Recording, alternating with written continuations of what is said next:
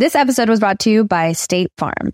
Buying a house in 2024 can be something extremely joyful, but also extremely stressful when you think about all the paperwork that you have to file. But like a good neighbor, State Farm is there. That's a phrase that will help you feel good knowing that you have people who care to help you file a claim or find the coverage for the things that you want to protect. After an accident, you may be worried. Who do I call? What do you do next? I drive peacefully knowing that I have people who have my back.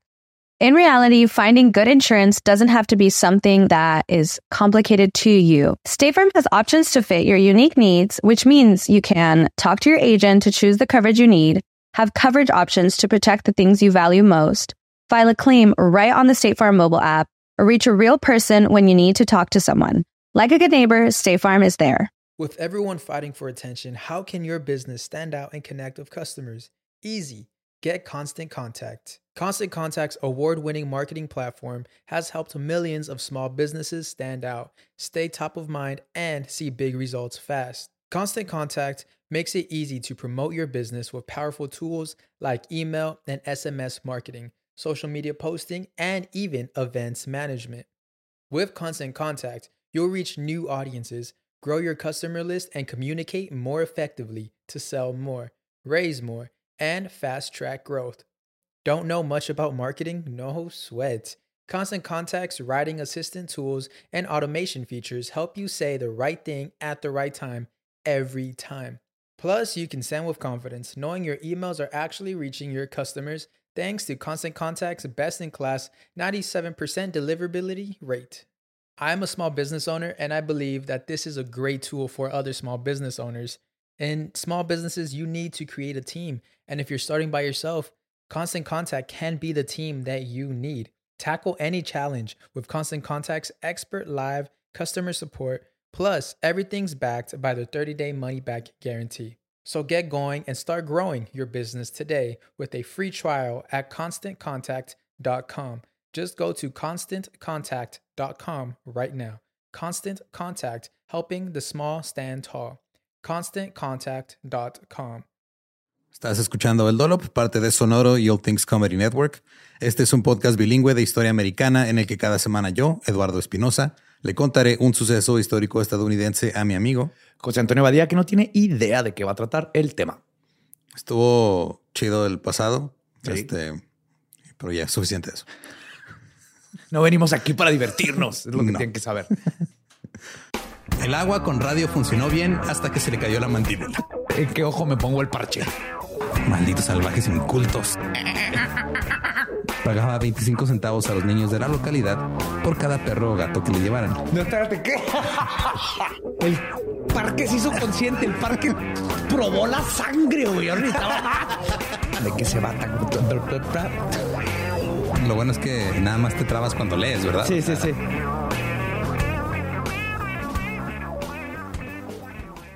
1933. Alex J. Hart dirigía una exitosa tienda departamental en San José, California. Le iba muy bien desde que abrió la tienda en 1860. Era un edificio grande de dos pisos y las amas de casa iban a comprar todo ahí. Era así como... eh, o sea, era tan importante como lo era Macy's en Nueva York. Ok. Era una tienda enorme. Los Hartet eran una buena historia de éxito gringo en ese momento. Eran inmigrantes judíos que llegaron a los Estados Unidos, no traía nada y lograron construirse una gran vida, un ejemplo a seguir. Alex era un hombre de familia y parecía tener su vida perfecta. Eh, tenía a su esposa, sus hijos. De hecho, su hijo Brooke estaba en línea para hacerse cargo del negocio algún día. Así que lo fue entrenando desde chiquito.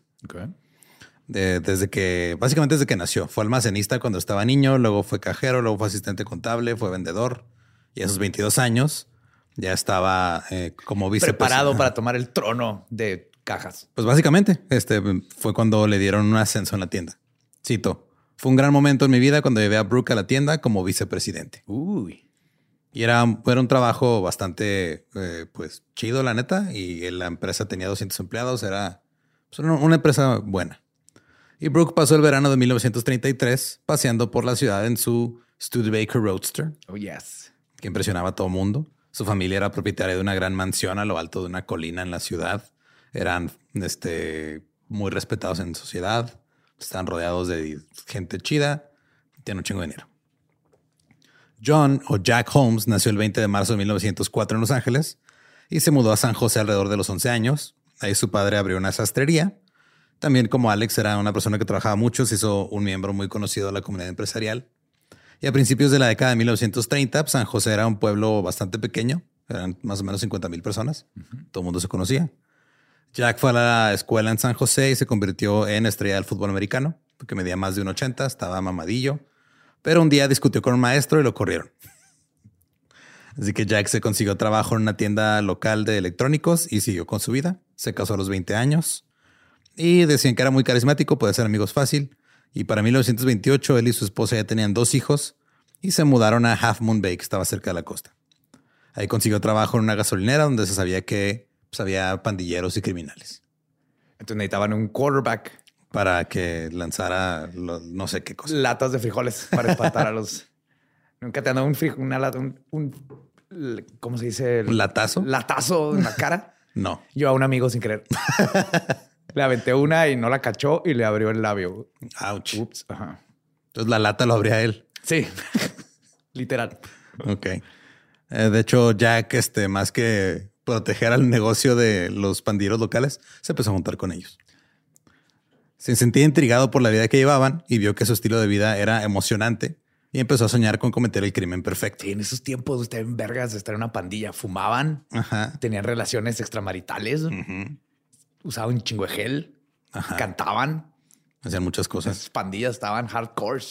Y en esta época el secuestro estaba de moda. Oh my God. Ok. Ocurrían a cada rato y a cada rato salían en las noticias porque pues acaba de pasar la Gran Depresión. Entonces, las Una familias no tenían dinero, sí. Eh, con los tiempos difíciles llegó la desesperación y era una época de ira contra los ricos, porque como muchos no pueden mantener a sus familias, lo que hacían era vamos a secuestrar a gente rica y les quitamos dinero y ya con eso nosotros vamos a sobrevivir. Por ejemplo, Marion Parker, la hija de un vaquero de Los Ángeles, fue secuestrada y asesinada. Mary Agnes Moroney fue sacada de su casa en Chicago, nunca más se le volvió a ver. Mary McElroy fue, fue secuestrada perdón, en Kansas City y fue liberada después de que pagaron un rescate. Y el caso más famoso de todos estos es el caso del bebé de Lindbergh, que tenía 20 meses, era hijo de Charles y de la escritora Anne Morrow Lindbergh. Charles era aviador. Y fue secuestrado, se lo llevaban de su cuna literal y lo encontró un, este, un trailero. En la, una escalera, ¿no? Para entrar por la ventana. Entró por la ventana, se lo robaron y luego apareció su cadáver ahí. Creo que dos meses. en marzo se lo llevaron, en mayo apareció el cadáver a un lado de la carretera. ¿Y sigue resuelto, no ese caso? El de ese, pues más o menos. Está en desmadre. Ajá. Estuvo, estuvo extraño. Eh, Jack pasaba horas leyendo periódicos y analizando crímenes, tratando de descubrir cómo los criminales se habían equivocado para no cagarla a él. Ok. En 1932, Jack consiguió trabajo como vendedor en una compañía petrolera. Thomas Harold Thurman nació en una granja en 1906. Cuando tenía 11 años, su familia también se mudó a San José. Al igual que Jack, Thomas no terminó la escuela, eh, pero él porque se salió, no lo corrieron por pelearse con el maestro consiguió trabajos que no le, pagaban no le pagaban mucho, pero su familia también era algo conocida en San José, porque tenía cinco hermanas y todas estaban casadas con algún hombre de bien para la época, no tenían algún buen trabajo en la ciudad. Y él seguía siendo el vago. Thomas era la oveja negra de la familia, era el único el que no le iba bien. Todo el mundo lo veía como una decepción. Thomas también comenzó a pasar el rato con eh, pandilleros en San José. En 1932, en uno de sus viajes de ventas, Jack fue a una gasolinera en San José donde conoció a Thomas y se hicieron amigos. Tenían un interés en común. Que querían ganar dinero. Ah, bueno. Fácil. Sí. Tramaron un plan para secuestrar a un mensajero de la Union Oil Company. Jack tenía la información porque pues, él por su trabajo sabía cómo se movían los mensajeros. Y sabiendo que le gustaba estudiar crímenes, pues dijo, ah, esto va a estar fácil. ¿no? Tú eres el erudito de los crímenes, entonces es el plan. Yo pongo la fuerza. Entonces, el 25 de septiembre de 1933 secuestraron y robaron a uno de los mensajeros de Union Oil. No lo lastimaron, lo liberaron después de que le quitaron el efectivo, que eran 716 dólares, que era mucho para la época. Al tener tanto éxito en su primer intento, lo intentaron de nuevo. Vamos a hacer franquicia Jack. Escuela de secuestradores en Jack Holmes. El 23 de octubre secuestraron y robaron a otro mensajero esta vez uno que trabajaba para Shell Oil, y de nuevo obtuvieron alrededor de 700 dólares, y otra vez lo soltaron sin hacerle daño. Pero después de salirse con la suya con dos secuestros y asaltos y haber ganado bastante dinero, Jack dijo, sabes que ya es hora de subir de nivel. Ya estamos listos. Ajá, y hicimos dos cosas bien. Es hora de hacer una que está completamente fuera de nuestro control. Ya somos profesionales, ya nos dieron nuestra palomita azul de secuestradores. de 8 dólares al mes. Eh, en la noche del 9 de noviembre de 1933, se suponía que Alex Hart iría a una cena con miembros de la Cámara de Comercio en un club este, local después de que cerrara la tienda. La cena comenzaría a las 6 de la tarde. había hecho arreglos para que Brooks, su hijo, lo recogiera en su auto, su Studebaker, y lo llevara. Brooks salió de la tienda cinco antes de las seis para que fuera a buscar su auto y iba a llegar por su papá y se lo iba a llevar. Treinta minutos después, Alex seguía esperando a su hijo. Empezó a ponerse nervioso ya que esto no estaba en absoluto eh, normal para cómo se comportaba Brooke. Eh, él pensó si a lo mejor tuvo un pedo con el carro o algo, pues me hubiera avisado, si hubiera ido en otro lado. Total. Este, como también Brooke tenía una cita a las seis y media, Alex llegó a la conclusión de que se, o sea, se, fue y se le olvidó ir por, por él. Sí, ah, clásico. Como cuando mis papás me dejaron en mi primer día de secundaria. Y los ah. esperé abajo de las gradas, como dos horas.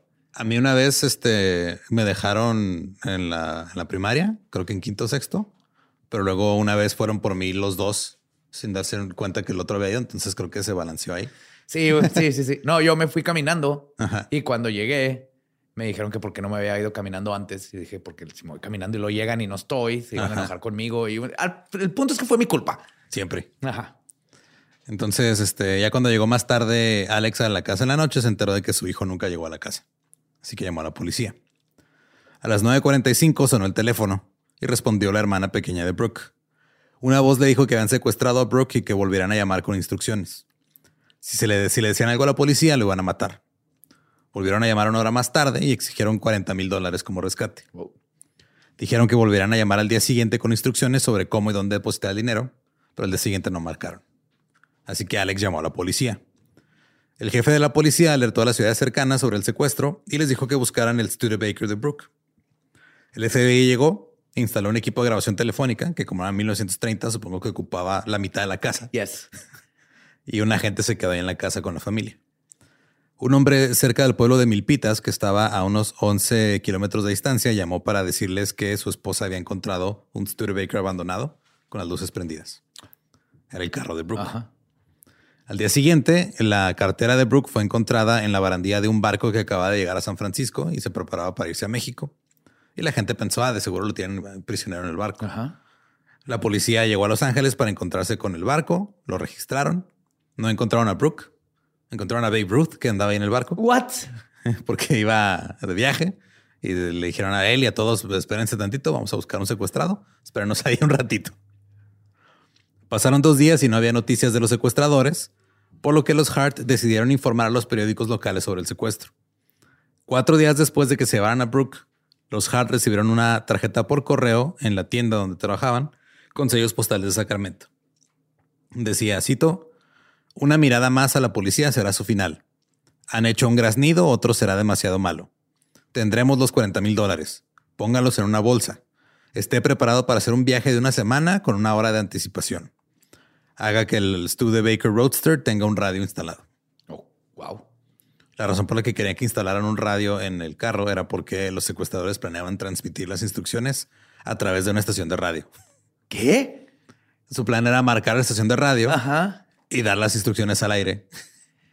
Así Digo, complicado, pero brillante. No puede rastrear eso. Pues, no, sé. Alex debía estar listo para conducir el automóvil para ir a dejar el dinero, pero siendo la época de la Gran Depresión, el 15 de noviembre, los Hart fueron contactados por varias personas que estaban tratando de obtener el dinero del rescate. Oh, no todos eran los secuestradores, nada más había gente de, ah, no, Simón, tráeme el rescate a mí, güey. Yo, lo tengo aquí a tu hijo, ajá, güerito, va, güerito, como de dos metros. Ah, casi. Sí, sí, aquí está. Tú cáele. Tengo recibos. El 13 de noviembre, la policía encontró una funda de almohada blanca en el agua de la bahía. Naturalmente, esto nos lleva al niño actor Jackie Coogan. Jackie nació en Los Ángeles en 1914, comenzó a actuar de bebé, tanto en vaudeville como en cine. Luego Charlie Chaplin lo descubrió cuando era un niño y pensó que era un imitador natural. Hizo la película de The Kid con él. All right. Ok, ya sé quién es y su carrera despegó. Fue un gran éxito con todo tipo de merch y otras cosas que llevaban su nombre, como mantequilla de maní, papelería, silbatos, discos, muñecos, etc. Coogan ganó entre 3 y 4 millones de dólares actuando, que es alrededor de 70 millones de dólares en dinero de hoy. Pero su mamá y su padrastro se lo gastaron todo. Dijeron que Jackie solo se estaba divirtiendo y no sabía que estaba ganando dinero. Así que, ¿cuál era el problema? Oh, wow. Su madre dijo que nunca le prometieron darle nada de dinero ni que Jackie era un chico malo. Podemos suponer que Jackie está enojado en sus 20. Fue educado por maestros privados en, sets y en estudios mientras trabajaba y hasta los 10 años ya entró a una escuela real. Acudió brevemente a la Universidad de Santa Clara donde conoció a, a Brooke Hart y su amigo de él. Ahora, la funda de la almohada, güey. Tiene que ver porque la policía sabía que Jackie Coogan había perdido una funda de una almohada muy similar una vez que andaba en un partido de fútbol con Brooke.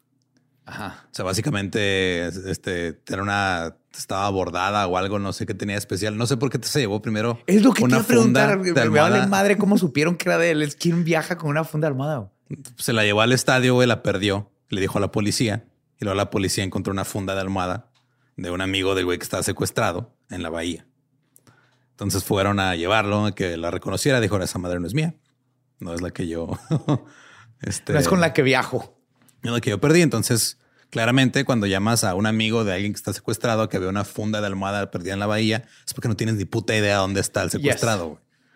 Entonces, o sea, básicamente esto fue una desviación así de, güey, pues vamos a analizar todas las posibilidades. Si es, ese güey una vez perdió una funda de una almohada en un estadio, vamos a ver si él sabe dónde está su compa. Y es compa del secuestrado. ¿cuál, es la probabilidad? Por aquí es Mulder. Ahora, la noticia del hallazgo de la funda de la almohada se volvió un rumor y la gente empezó a crear una historia a su alrededor. Los lugareños llegaron a creer que la funda de la almohada se había puesto sobre la cabeza de Brooke y lo habían ejecutado, pero no tenía sangre, no estaba agujerada nada. Ah, yo no sé, pues se la pusieron para que no viera dónde lo llevaron. Pues sí, pero se brincaron al. En lugar de que se transmitieran las instrucciones sobre dónde depositar el rescate por la radio, al día siguiente llegó una segunda nota de rescate también con sellos postales de Sacramento. Nos pasamos de verga. La idea original, señor y señora, era por radio, pero resulta que el DJ es medio mamón, entonces ahí les van mejor otras instrucciones. Perdón. Por la inconveniencia. Básicamente. Esta le decía a Alex que pusiera el dinero en una bolsa negra y se fuera a Los Ángeles. Si aceptaba este arreglo, se supone que debía escribir el número 2 en un letrero y poner el letrero en la ventana de su tienda departamental. Esa noche, Alex también recibió una llamada de un hombre que decía que era el secuestrador de Brooke Ahora quería que Alex tomara un tren a Los Ángeles. El FBI rastreó la llamada, supo que venía de la estación de tren y cuando llegaron a la estación de tren arrestaron a un cajero de banco que hizo la llamada que no tenía nada que ver con el secuestro. No más quería la lana. Al día siguiente, Alex puso un cartel en el escaparate de su tienda con un número 2 y abajo le puso no sé conducir. que nunca aprendió a conducir. Entonces le dijeron, o sea, tienes que manejar acá con la lana. Güey, pues no sé. Pequeño error. Güey, ya, ya se madrió lo del radio. Ahora este güey no sabe conducir. Más tarde esa noche recibió una llamada de los secuestradores diciéndole que se subiera al auto y se fuera a Los Ángeles. Les dijo, güey, no puedo conducir. Tenemos que encontrar otra manera. Le colgaron. Esa noche marcaron otra vez. Le dijeron nuevamente que se subiera al maldito auto y manejara a Los Ángeles. Y Alex dijo, no sé, no sé conducir. ¿Cómo consigo a mi hijo? ¿O dónde? La llamada siguió. Alex les decía, güey, no estoy en forma física para hacer un viaje. Ya estoy viejo. El secuestrador le dijo, señor Hart, quiero su respuesta, sí o no. ¿Hará el viaje? Y Alex respondió, cito, estoy dispuesto a tratar con usted y hacer todo lo que esté a mi alcance para recuperar a mi hijo, pero ahora no puedo irme. Porque pues no puede manejar. Total, les iba la llamada, güey. Nomás se, uno decía, bueno, puedo manejar. Otro güey, pues maneja para acá o qué. Que no entiendes. Entonces, Alex dijo que quería pruebas de que Brooke estaba vivo, pero el secuestrador no le dio ninguna prueba. Le dijo que Brooke estaba en un lugar seguro.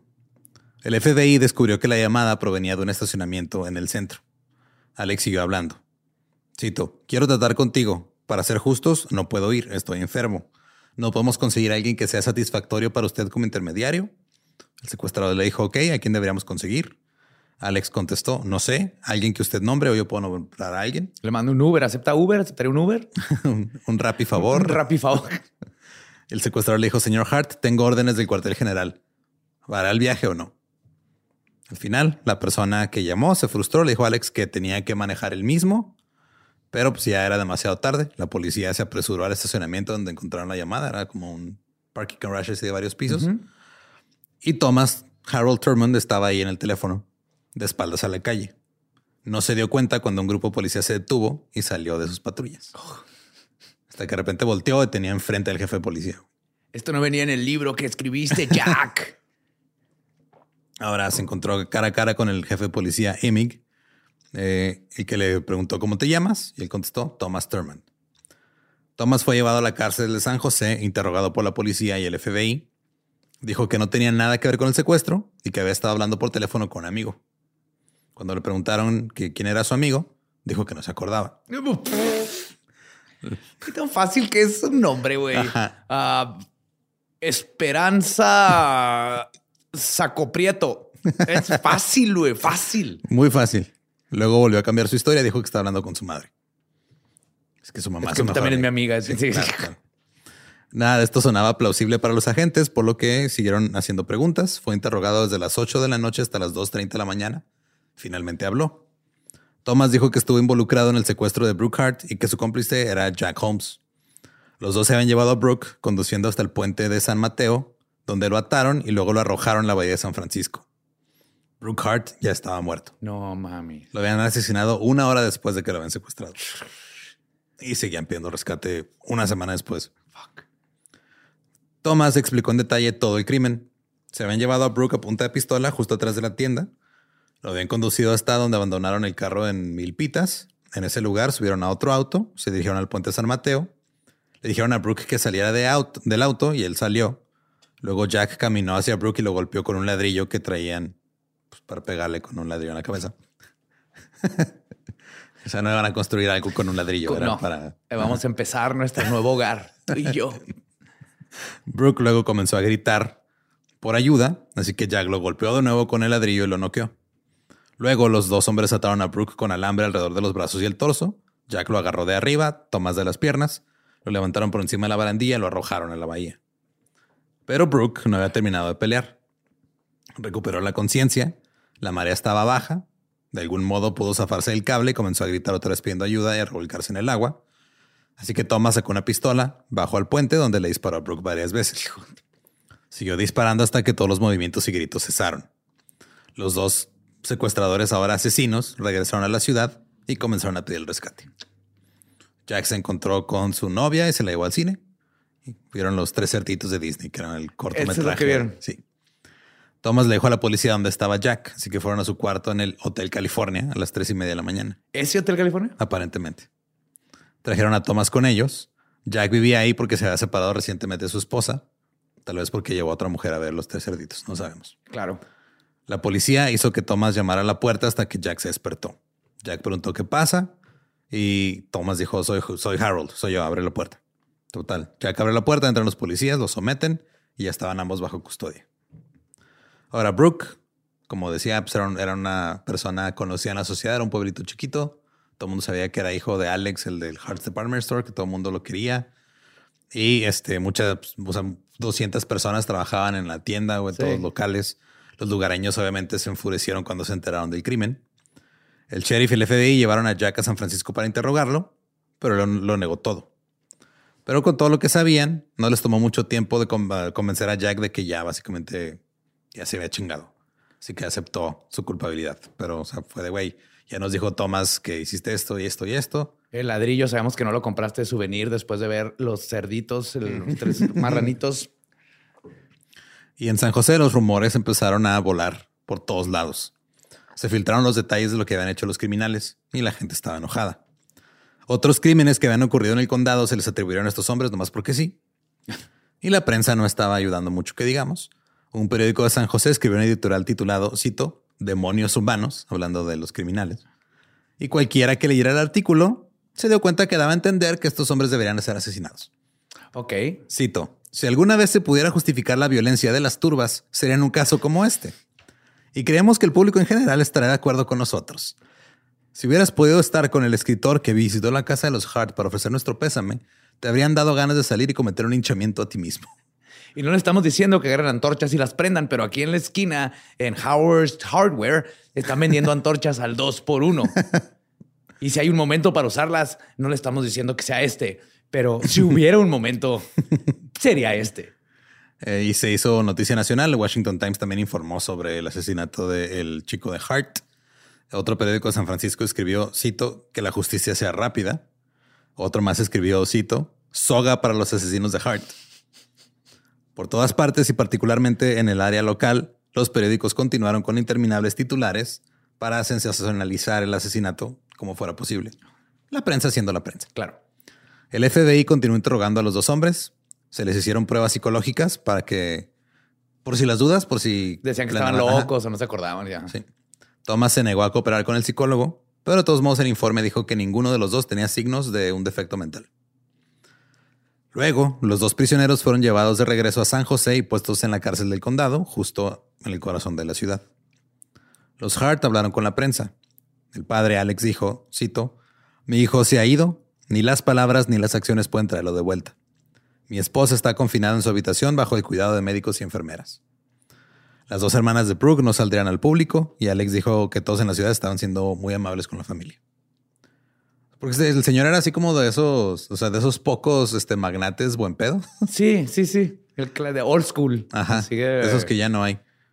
Era, era el antisarinas pliego, en resumen. o sea, también tenía su tienda departamental y todo, pero les pagaba bien a las personas. No era un hijo de la chingada. Ayudaba a la comunidad.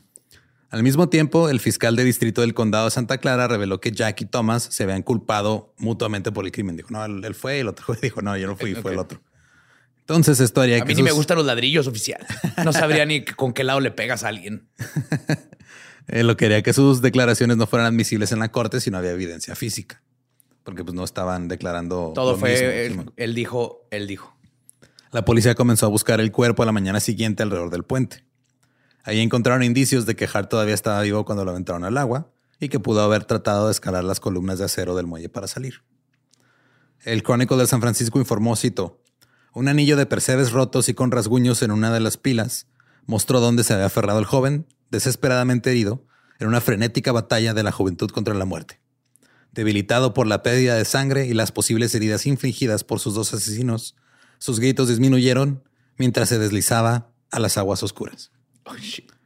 Eso puede haber sucedido o no. claro, exactamente. Te iba a decir, wow, qué, forma de escribir algo que no vieron, pero se te llega al corazón. Pero sí, o sea, los, sí estaba, sí había rasguños donde se agarró. Nomás todo lo más era.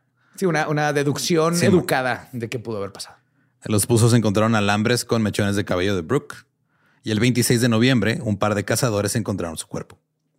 Los cangrejos y las anguilas se habían comido parte de su cara, pero su ropa estaba intacta y su cabello, pues todavía coincide con el de los alambres. Entonces dijeron. Es él. Ajá. Rápidamente se determinó que la ropa era de una marca que se vendía en la tienda de Hart. Y más tarde ese día, un amigo eh, de Brooke fue a la oficina del forense lo identificó. Luego, los periódicos informaron que Jack y Thomas se iban a declarar inocentes por razones de locura. Y luego el padre Jack Holmes, que hay que recordar que también era un empresario, sastre que tenía dinero, le pagó 10 mil dólares en efectivo a un abogado en San Francisco para que agarrara el caso. En la escuela de Brooke, Corrían rumores de que un grupo de sus amigos iban a ir a atacar la cárcel. La oficina del sheriff fue informada. Dos horas después de que se encontrara el cuerpo de Brooke, alguien arrojó una piedra a la puerta principal de la cárcel. La idea de que pudieran alegar locura parecía haber puesto a la gente al límite de. Claro. Y, o sea, ya era de que, güey, o sea, primero nos matan a nuestro Golden Boy buen pedo y luego la prensa nos dice que matemos a estos güeyes. Y, luego dicen que que es que fui a ver los tres marranitos y no más, o sea, es que ese lobo me traumó de por ese pobre marranito. Era, era paja, es bueno, es adobe, o sea, estaba bien hecho su casa, pero se la tiró y eso me mandó al otro lado oficial. Pues la gente comenzó a reunirse y a hablar entre ellos y la conclusión común era hay que linchar a estos dos hijos de su puta madre. Cuando la noticia del asesinato llegó al público por primera vez unos días antes, ya se habían reunido multitudes en la oficina del sheriff. Los agentes habían preparado sus armas y incluso levantaron barricadas porque creyeron que iba a haber una turba. Pero cuando llamó al FBI les dijeron, ¿sabes qué? No, parece que todo bien. Y en un memorando del agente local del FBI al director Hoover dijo, cito, contrariamente a la observación del periódico, no había multitud afuera ni indicios de posible violencia. Pero el 26 de noviembre las cosas fueron diferentes. Al anochecer, cientos de hombres formaron una multitud fuera de la cárcel, primero al otro lado de la calle, en el parque de St. James, y luego se fueron dispersando lentamente habían sido animados a reunirse ahí por estaciones de radio que anunciaban que se produciría un linchamiento esa noche en St. James Park. Así como promoción, así de no faltes, estamos, vamos a estar ahí transmitiendo remoto. Show del año. No puedes faltar. Van a haber sombreros, gorritos y hot dogs. El sheriff ahora sí inmediatamente supo que tenía un problema, así que llamó a la oficina del gobernador para pedir que enviaran a la Guardia Nacional. El gobernador era James Rolfe, un republicano de San Francisco que había trabajado con éxito en transporte marítimo. Se desempeñó como presidente de dos bancos. Fue al, se postuló para alcalde y ganó. Estuvo 19 años a cargo de la ciudad de San Francisco. Luego se volvió gobernador. Y lo llamaban Sunny Jim. Ah. Ajá. Estaba, era muy cercano de la iglesia católica y entendió que ahí era donde estaba el poder de su base. Y utilizando el poder del arzobispo se postuló para gobernador y ganó en 1930. Ahora tenía una situación complicada en sus manos. Conocía todos los hechos y estaba bastante claro lo que estaba a punto de suceder. Entonces, siendo Sunny Jim, negó la solicitud del sheriff de enviarle a la Guardia Nacional. Y el abogado de Jack, al que le pagaron 10 mil dólares, lo llamó y le dijo, güey, tienen que mandar a la Guardia Nacional porque la multitud va a linchar a mi cliente. No se está cortando. Sunny Jim respondió, perdonaré a los linchadores. Oh, shit. Alrededor de las 9 pm la multitud era de al menos 5 mil. Algunos reportaban hasta 15 mil personas. Había mujeres, niños. Había 3 mil automóviles por toda la ciudad estacionados. Ahora, güey, eran entre, 5 mil y 15 mil personas en un pueblo de 50 mil. Ay, casi la mitad. No, sí, no. Mm, no. Pero es entre el 10 y sí, o sea, era entre el 10 y el 15%. Sí, un chingo, es un chingo. La gente había viajado de varias Los niños, güey, mi primer linchamiento, güey. Claro. Eso ya no toca en estos días. No, ya no. No, no, en esos tiempos. Tome, mijo. Ahí le va una cadena. Su hermanita va a traer la antorcha porque usted está medio pendejo y no va a quemar a alguien. Ay, ahorita digamos eso. Eh. La gente había viajado de todos lados para ver el evento. Estaban estacionados donde pudieron en las calles cercanas. Encendieron sus antorchas, colocaron contenedores de basura prendidos en fuego ahí alrededor de la calle. Las voces de hombres enojados que gritaban iban en aumento y solo era cuestión de tiempo. Ellos creían que debido a la defensa de la locura, estos dos iban a salir libres. Claro. O sea, igual no había nada de eso, fue un rumor, no había nada de, de evidencia, pero ya la gente se había creído este pedo. Ya tenía esta narrativa hecha en su cabeza. Entonces se dice que más o menos para estas horas, entre cada minuto o menos, le caía una botella, una piedra, algo a la, a, la cárcel. A la cárcel. Sunny Jim se mantuvo al tanto de la situación con llamadas telefónicas constantes del jefe de la patrulla de caminos de California, Raymond Cato. Sunny Jim lo designó porque confiaba en él. Y este, él tenía un viaje planeado. Se supone que esa noche saldría a Boise, Idaho para una conferencia de gobernadores. Pero canceló el viaje. Estaba preocupado de que si se iba, el vicegobernador mandara a la Guardia Nacional. Ajá. Wow. O sea, double down. Esto va a pasar. Sí, o sea, dijo yo. Si pasa y que pase, pero, lo voy a dejar. Yo lo voy a dejar pasar. Va a supervisar este evento. Entonces empezaron a gritar desde afuera, entréguenlos. El sheriff observó desde una ventana cómo la multitud le entregaba que entre, perdón, le, le gritaba que entregara a los prisioneros. Los alguaciles del interior reconocieron a gente en la multitud porque pues, era un pueblo pequeño, güey. Eran sus amigos y vecinos que estaban ahí haciendo un desmadre. Jack vio a uno de los agentes y dijo, esto no se ve bien. Sí, no, ahí está Doña Cleta, güey, de las gorditas, güey. Trae una espada. Y siempre nos hemos preguntado dónde saca esa carne. En la cárcel, un oficial en pánico empezó a lanzar gas lacrimógeno a la multitud para tratar de hacerlos que se fueran, pero esto solo los molestó más. Tiraron piedras y ladrillos por las ventanas de la cárcel, comenzaron a destrozar las patrullas. Luego, los policías lanzaron más gas lacrimógeno y los cables que conducían a la cárcel fueron arrancados para que ya no pudieran pedir ayuda. Oh. En la cárcel, el sheriff vio lo que venía y ordenó que abandonaran los dos pisos inferiores del edificio. Ahí estaban Thomas y Jack detenidos, en celdas en el segundo piso. Quitaron todas las armas que, tenían, las pusieron en el tercer piso para que no las agarrara la turba. Ajá. Y luego apagaron las luces. Más tarde el alguacil le dijo a la prensa, cito, teníamos suficientes armas para matar a mil personas, pero no queríamos hacerlo. Claro. A las 10 de la noche se envió un mensaje a la cárcel. Ya valió madre. Firmado la turba. Decía que entrarían a las 11 de la noche y que los policías no deberían estorbar. Cuando llegaron a las 11, la multitud afuera estaba básicamente loca de rabia. El sheriff le dijo a sus hombres que hicieran lo que pudieran sin usar sus armas. Las barricadas de madera que los oficiales habían puesto frente a la cárcel fueron arrancadas y se las aventaron por las ventanas. Se formó otra turba en el callejón que empezaron a aventar este, cosas a las ventanas del segundo y tercer piso. los oficiales estaban escondidos abajo de sus escritorios para que no les cayeran cosas, güey. Había un sitio de construcción cerca. Entonces oh. la turba fue ahí para agarrar suministros. Encontraron un ariete improvisado, un poste de acero. No, para tirar la puerta. Sí. empezaron a pegarle a la puerta principal de la cárcel. Otro grupo los vio, corrieron al sitio de construcción, agarraron otro poste y empezaron a pegar a la puerta trasera de la cárcel. ¿Qué fueron las turbas? Nunca imaginé que fueran tan yes and. Todo para improvisar, güey. Pues que toda una turba no es más que decir sí y sí y a lo que sigue, a lo que sigue, a lo que sigue hasta que sale. Hasta que una catapulta. Ajá. Los policías seguían aventando gas lacrimógeno por, por las ventanas, pero esto no los detenía. Ah, o sea, era como que se quitaban tantito, luego ya. Estaba enojado antes, ahora estoy enojado y llorando, pero todos vamos a entrar, hijos de su pinche. Cinco minutos tardaron en derribar las puertas y cientos de personas entraron a la cárcel. El joven Anthony Cataldi, de apenas 17 años, estaba muy emocionado. Fue entrevistado después por la prensa. Ah, mi primer, mi primer linchamiento, compa. Mi mamá dijo que nunca iba a llegar a nada. Pero míreme ahora. Yo ayudé a tirar esa puerta. Ya está. Pues dijo, cito, fui el primero en la turba en entrar a la cárcel. Pero la policía no entregó a los prisioneros. Se fueron mano a mano, a puñetazos con los que pudieran de la turba, pero al final fueron superados en número. El propio sheriff fue golpeado en el suelo y pisoteado y terminó con el cráneo fracturado. Oh, Habiendo terminado con la policía, la multitud corrió hasta el segundo piso de las celdas.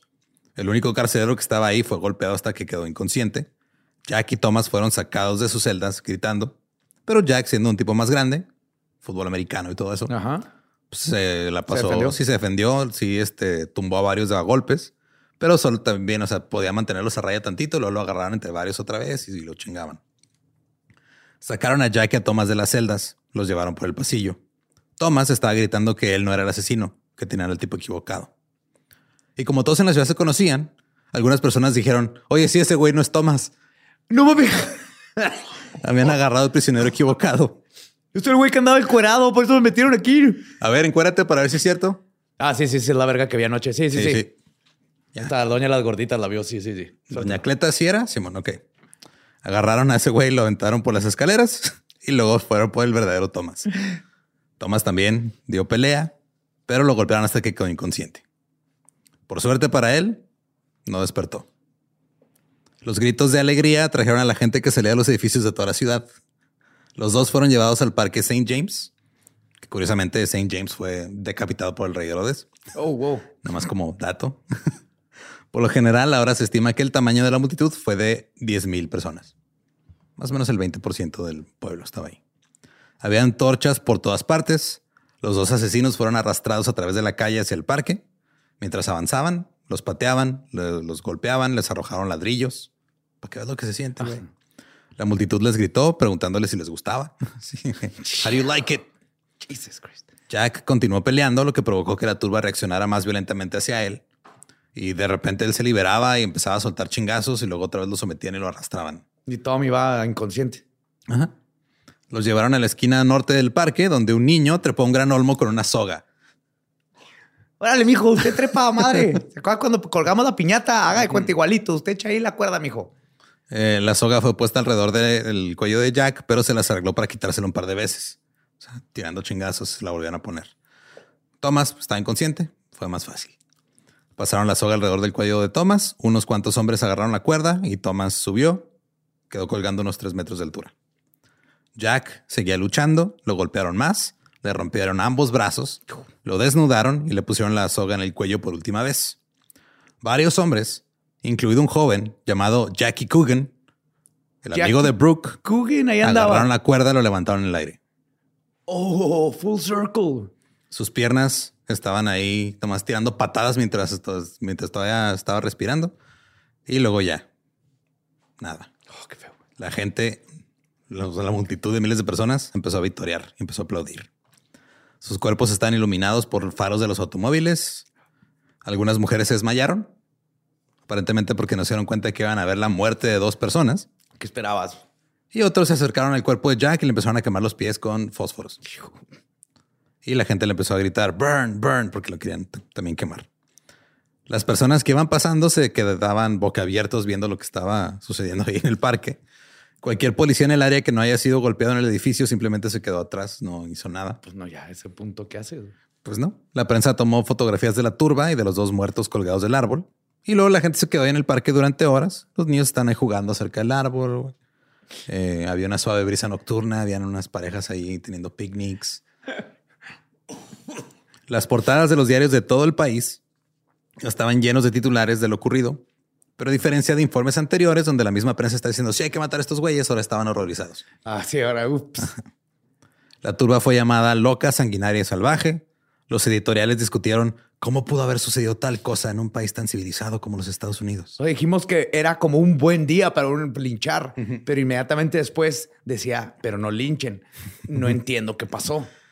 El niño que trepó al árbol con la cuerda fue entrevistado por los periódicos y dijo, cito, fui al rancho de mi padre y tomé una cuerda. no, mijo, esa no, esa es la que usamos por los caballos. Era esa, mire. Tráigase la de linchar, la rosita. La que no hemos usado en quién sabe cuántos años. en el pueblo, sin embargo, el sentimiento general era de que habían hecho algo bueno. Los asesinos se lo merecían. Y el parque todavía tenía bastante actividad. Algunas personas venían a buscar algún recuerdo. Había gente cortando pedazos del olmo, llevándoselos. De hecho, la ciudad tuvo que construir una como una caja, una barrera de madera. Para que dejaran de madera el olmo. Para que dejaran de chingarle el, tronco al árbol. Ahora los, los policías estaban patrullando en gran número. La cárcel estaba hecha un desmadre, estaba arruinada. Los policías que trabajaban en la cárcel estaban en el hospital recuperándose de sus heridas. Pero no todos estaban molestos. Se enviaron elogios y felicitaciones de todas partes, tanto a la ciudad de San José como a Sonny Jim. Por ejemplo, una decía, cito, Felicidades. Me alegra saber que la gente de San José ha expresado su revuelta contra los abogados corruptos y las juntas de libertad condicional demasiado indulgentes al matar a los diabólicos asesinos de Brookhart. El jefe de la Oficina de Investigaciones del Estado dijo, cito, es lamentable pero necesario que la gente se haya tomado la justicia por su mano. What the fuck? Sí pero le avisaron a los criminales que no hay lugar para ellos en California.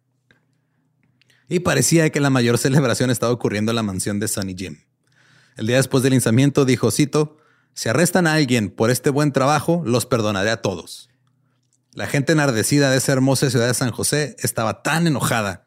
Por lo tanto, era natural que los pacíficos y respetuosos de la ley se, se levantaran e impartieran justicia rápida a esos dos asesinos y secuestradores.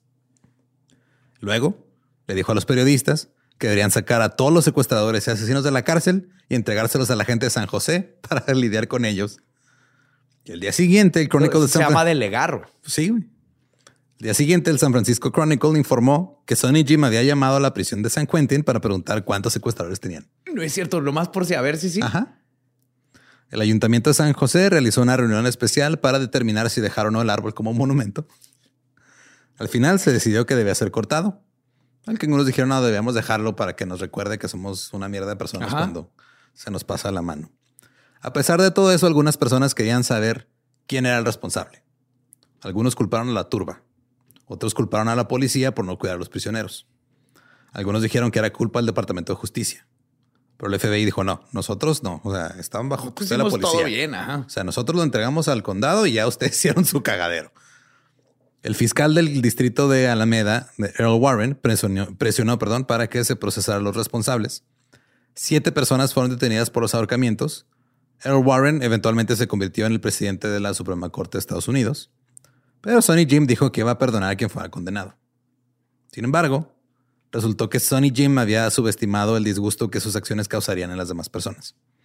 Empezaron a llegar críticas de todos lados. Perdió el apodo de Sonny Jim Ahora era, ahora era Governor Lynch. Gobernador linchamiento. Ajá. Pasó de ser Jim el solecito a ser el gobernador linchador. Los periódicos de todo el condado escribieron sus declaraciones y lo criticaron. Sí. Güey, haces todo bien, todo bien en tu, en tu proyecto político, pero haces que pase un linchamiento, güey. Uno, nada más. Uno, güey. A tomo te dice el gobernador linchador, no mames. Los periódicos de todo el condado lo están criticando, lo corrieron de la Junta Ejecutiva de los Veteranos de guerra y este, muchos en el estado y otros lugares comenzaron a pedir su juicio político. Todo esto le afectó a la salud y sufrió un infarto en junio de 1934, ocho meses después del linchamiento. Eh, Jackie Coogan nunca confirmó que él fuera uno de los hombres que sujetaba la cuerda, Pero había tantos testigos y todo el mundo se conocía que dijeron, sí, a huevo que era ese güey. Ajá. Eh, Jackie Coogan, si no saben quién es por la película de Charlie Chaplin, tal vez lo recuerden como Uncle Fester o el tío Lucas de los Adams. Ajá. Y también como el hombre eh, gracias al cual se hizo la ley Coogan, que esa ley eh, obligaba a que los padres de un actor menor de edad depositen el 15% de sus ganancias en un fideicomiso y que no se lo chinguen todo. Que gracias a eso Macaulay Culkin no se quedó sin dinero. Sí, exactamente. Que también mira, el vato este de Peter Pan, ¿te acuerdas? También le fue súper Sí, mal. Se murió por eso. Sí, después de este, sí, o sea, demandó a sus padres, eh, ganó 126 mil dólares. Pero incluso Charlie Chaplin la apoyó, le dio dinero de su bolsa, así, güey, si te se mamaron tus papás. Y sí, o sea, la demanda de Coogan pues, terminó con esa ley en California. En 1936 se estrenó la película Fury, basada en el linchamiento y la locura de las turbas. Y en 1934, el partido nazi de Alemania. Oh my God. How? Son un personaje recurrente Sí, completamente. muy cabrón. Nadie se espera los nazis. No, no, aquí sí.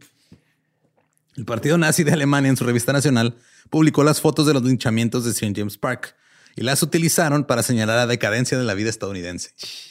Pues, Sí, ¿ya ¿Se acuerdan de esos güeyes que nos pasaron todos los tips de cómo acabar con este, otras razas? Se están pasando de lanza. ajá. Y sabes cuál, yo sabes, creo que cuál, fue, o sea, y esto ya es opinión mía, güey, pero creo que el pedo, por la razón por la que los nazis ut- utilizaron estos linchamientos como de esto está valiendo verga, es porque los linchados fueron blancos. Si hubieran linchado a dos personas No negras, hubieran güey, dicho cierto. ajá, no hubieran hecho nada. Era bella, están canibalizando. Ajá, ellos están entre ellos. Alex Hart continuó dirigiendo la tienda un tiempo.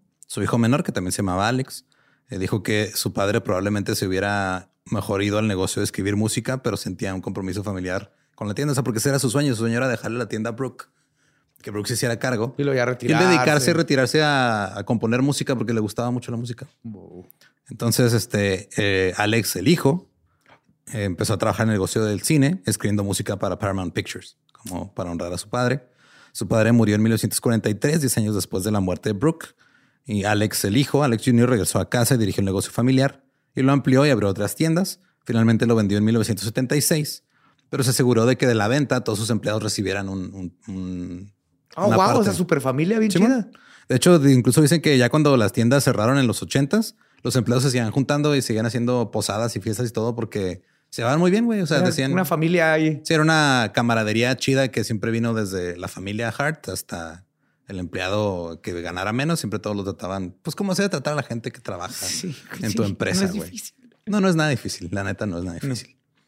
Pero pues esa fue la historia del secuestro de Brooke Hart y lo que se le conoce como el último linchamiento de Estados Unidos, que técnicamente Conocido. no es el último No. linchamiento de Estados Unidos porque hubo otros y ha habido otros nomás que ya son con armas y cuando andan corriendo ahí cerca de tu cuadra. Exactamente. Y pues ahí está. Si quieren escuchar el episodio original en inglés, es el episodio 153 de The Dollop, The Brooke Hart Kidnapping. Oh, no lo conocía. Está súper interesante este caso. Sí, pero sí, o sea, fue un pedo de que digo, o sea, se salió todo de control y es un pedo de la prensa diciéndote, sí, mátalo. Ah, no mames, ¿por qué lo Y mataste? entiendo la ira. O sea, el secuestro sí, es un, crea- un crimen increíblemente vil. O sea, tiene algo muy por allá. Pero esto no significa que tengas que tomar. Ya los habían agarrado. Sí, estaban ahí, iban a terminar en la cárcel, güey. O sea, era... Si hubieran esperado después.